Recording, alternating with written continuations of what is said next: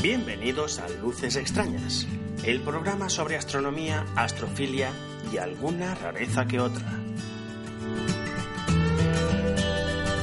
Este es el audio correspondiente a la entrada, una de globulares, del blog Luces Extrañas.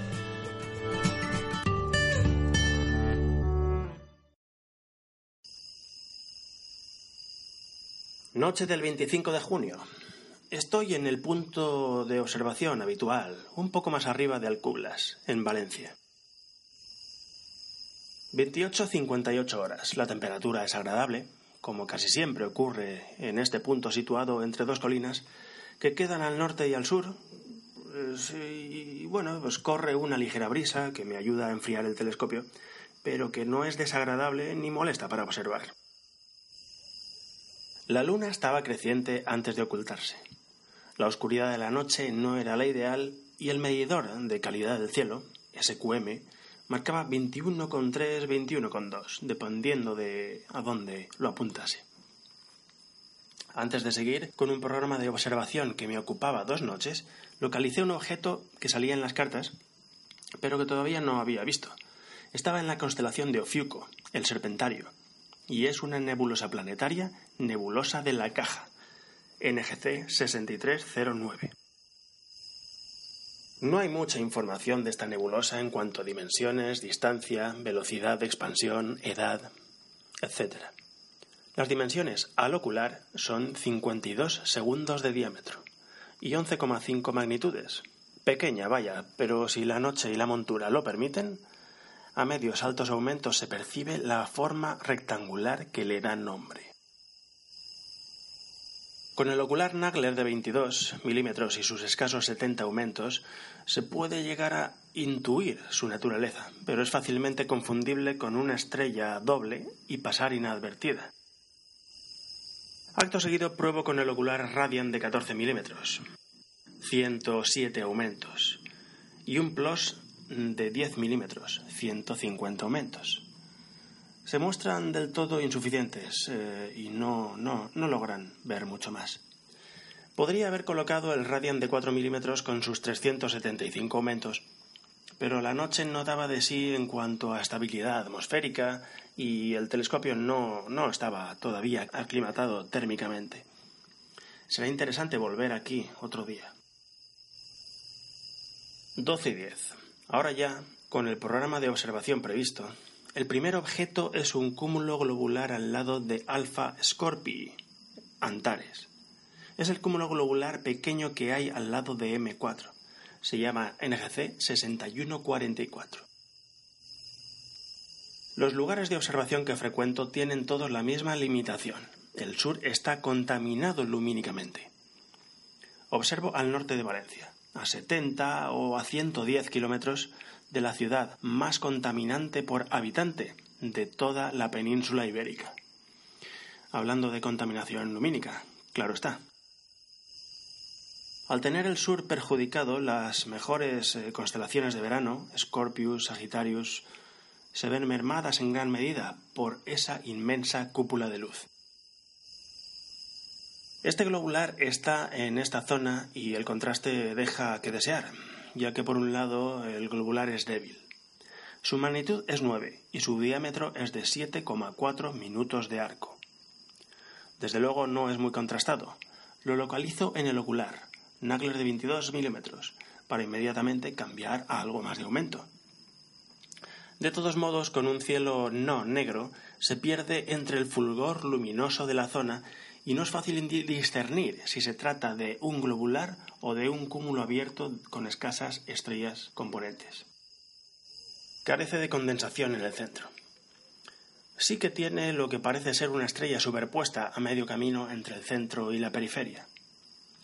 El SQM da una medida de 21,4 magnitudes por segundo de arco cuadrado. El siguiente objeto es M107, también llamado NGC 6171, cúmulo globular en Ofiuco. Tiene magnitud de 7,8 y un diámetro de 13 minutos de arco. Ya sea porque está más alto que el horizonte, sobre el horizonte, o ya sea porque tiene mayor brillo que el objeto anterior, este globular se ve mucho mejor, con mejor contraste y se le resuelven mucho mejor las estrellas. Con visión lateral, percibiendo las estrellas más débiles de la periferia, se nota que está elongado de este a oeste y tiene unas cuantas estrellas que brillan un poco más que las demás, magnitud 11 o una cosa así. Localizado con el Nagler de 22, después eh, he metido un ocular más potente, aunque el objeto da bastante de sí y no es necesario abusar de aumentos.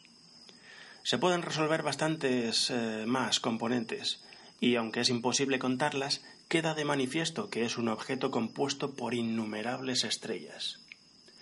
El núcleo central es muy evidente y la periferia se extiende más allá de lo que se aprecia a un primer vistazo, ya que las estrellas menos brillantes se extienden muy por la periferia. Los siguientes dos objetos son también cúmulos globulares, aunque son muy fácilmente apreciables, he estado un rato intentando discernir cuál es cuál, ya que no están solos ni mucho menos en esta zona. Cerca de estos dos hay otro globular que no tenía yo en el plan, debido a que es un objeto Messier, M9 nada menos. Pues resulta que cerquita de M9 hay dos globulares menos brillantes, que son los que tenía yo en mi plan. El más brillante de los dos, NGC 6356, en Ofiuco.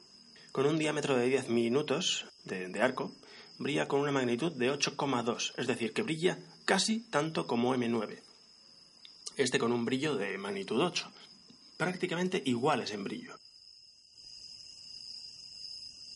NGC 6316 es un globular vistoso, es brillante, con un núcleo también brillante es condensado y se resuelven numerosas estrellas. En el halo exterior también se pueden resolver estrellas. Eh, no obstante, las componentes más brillantes son de magnitud 15, por lo que al decir que resolvemos el globular, queremos decir que las podemos individualizar y, y no que las podamos contar. Vale la pena aprovechar la cercanía de M9 para ir de uno al otro y comparar brillos, tamaños, etc. No lejos de estos dos se encuentra el segundo de los globulares de esta zona que yo andaba buscando, NGC 6342. Nada fácil. Acostumbrado a la potencia de los dos vecinos, este deja mucho que desear. Tiene un diámetro de 4,4 minutos y un brillo del 9,5, que a mí me parece una estimación exagerada porque se aprecia con bastante dificultad. Es un globular muy débil y bastante amorfo, que se ve perjudicado por lo que yo creo que son eh, estrellas superpuestas que brillan casi tanto como el centro del cúmulo, desvirtuando así su figura. Con visión lateral se aprecia cierta elongación.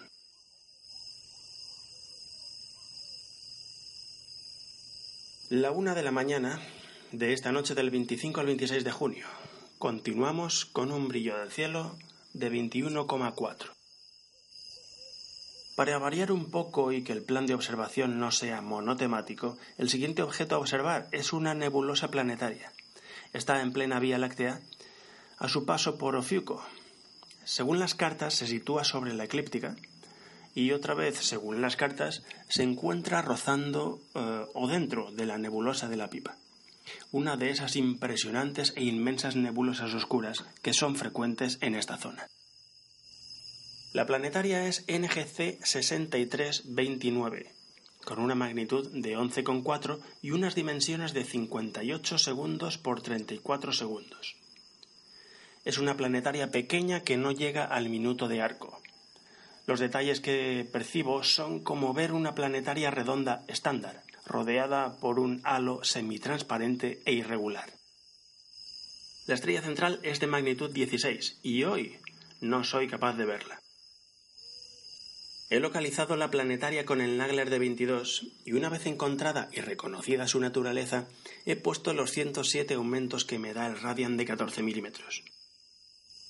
La nebulosa pide mucho más por lo, que, por lo que coloco el Radian de 4 con sus 370 aumentos que se muestran del todo excesivos para las condiciones de la noche.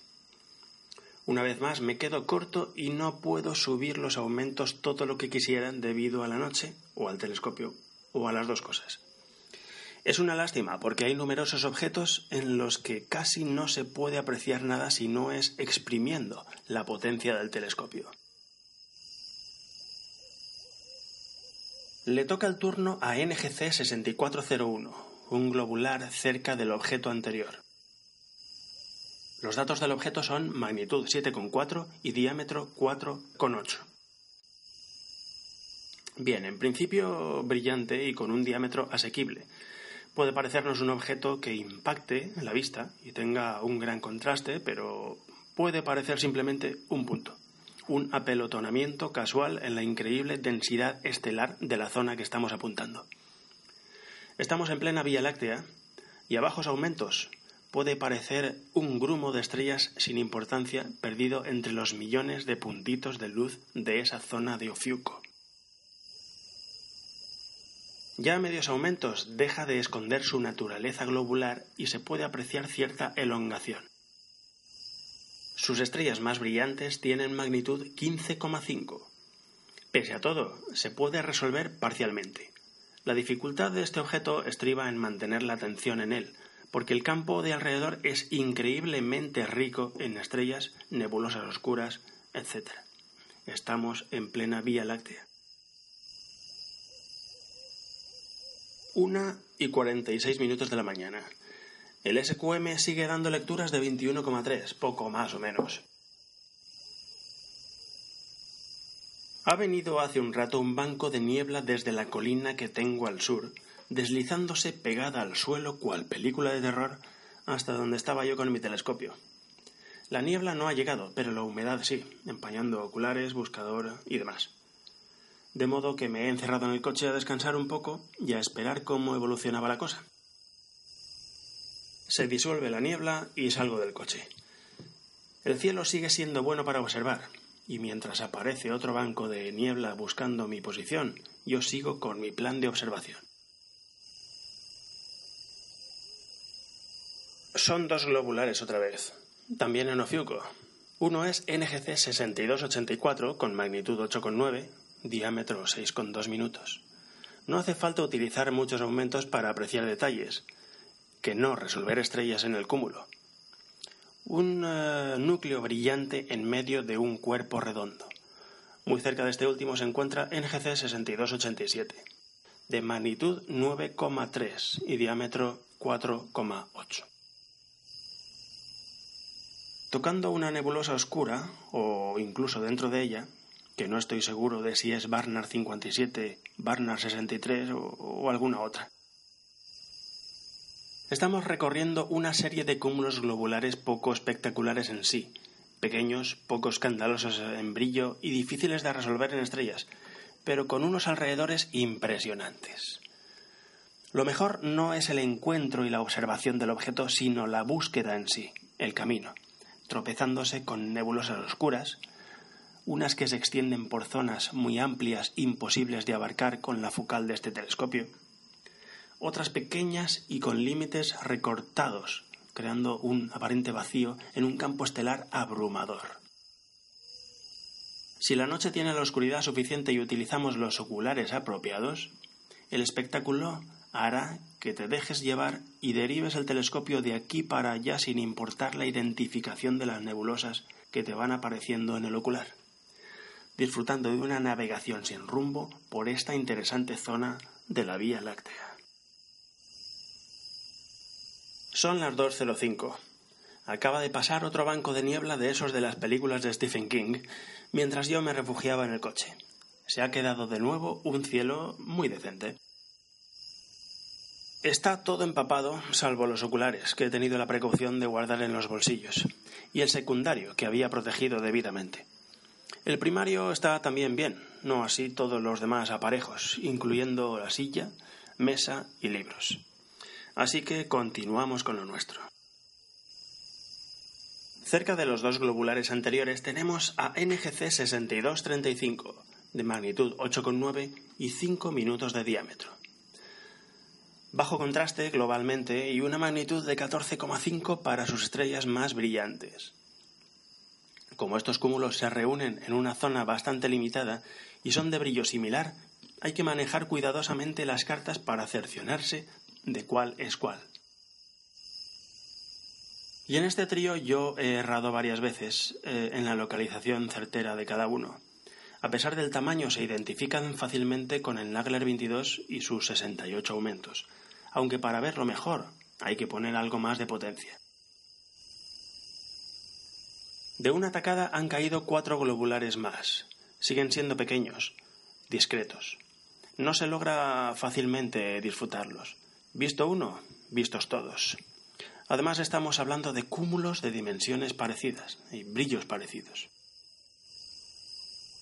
NGC 6316, en magnitud 8,1 y diámetro 5,4.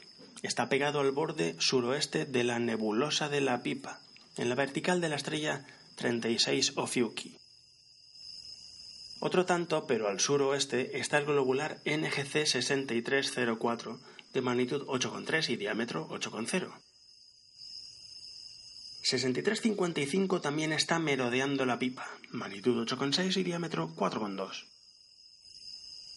NGC 6293 tiene magnitud 8,3 y diámetro 8,0. Sigue siendo un objeto anodino, pero está como los tres anteriores casi tocando esa gran nebulosa oscura de límites poco definidos. Son las dos y media y el cielo continúa con niveles de oscuridad de 21,4. NGC 6451. Esta vez es un cúmulo abierto. Está cerca de los objetos anteriores, pero un poco más al sur, ya en territorio de Escorpio y a 3 grados de M6. Magnitud 8,3, diámetro 8,2. Es un cúmulo pequeño pero razonablemente brillante. Es atractivo, aunque si uno viene de M6 o M7 puede desencantar, sobre todo si, como yo, no se tiene mucha sensibilidad a este tipo de objetos. Como estamos también en una zona de tanta densidad de polvo y de gas interestelar, pues me he perdido entre nebulosas, miríadas, estelares, etc. La cantidad de nebulosas oscuras que hay por la zona es desconcertante. Grandes, pequeñas, de límites difusos, con bordes recortados, es apabullante me resulta imposible identificar cuál es cuál. Y, bueno, pues es una zona ideal para perderse en una noche bien oscura con un ocular y un telescopio que muestren un campo amplio. Acabo de comprobar que los objetos que me quedan de la lista son tres y que recientemente he observado dos de ellos, la galaxia de al lado de M13, que es NGC 6207, y NGC 6217, otra galaxia de la Osa Menor. No tenía, no tendría ningún inconveniente en pegarles un vistazo, pero ha llegado una bolsa de aire húmedo que no tapa el cielo, pero sí que entorpece la observación. El otro objeto en discordia lo dejo para otra ocasión. No hay que ser acaparador. No ha estado mal de pese a todo. Me vuelvo con un montón de globulares en el bolsillo y un extenso plan de observación casi acabado además de la sensación de haber disfrutado de una de las mejores y menos conocidas zonas del cielo estival. Estrellas, cúmulos de diferente tipo donde se reúnen estrellas, nidos en donde nacerán estrellas y restos de lo que fue alguna vez una estrella. Volviendo en coche a casa, la radio está hablando de la muerte de una estrella. ¡Qué casualidad! ¿De qué irá el tema? No tardo en enterarme de que hace escasos momentos acaba de morir una gran estrella. Se llamaba Michael Jackson y yo recordaré para siempre ese momento, esta noche y las experiencias vividas esa noche bajo las estrellas. Un saludo.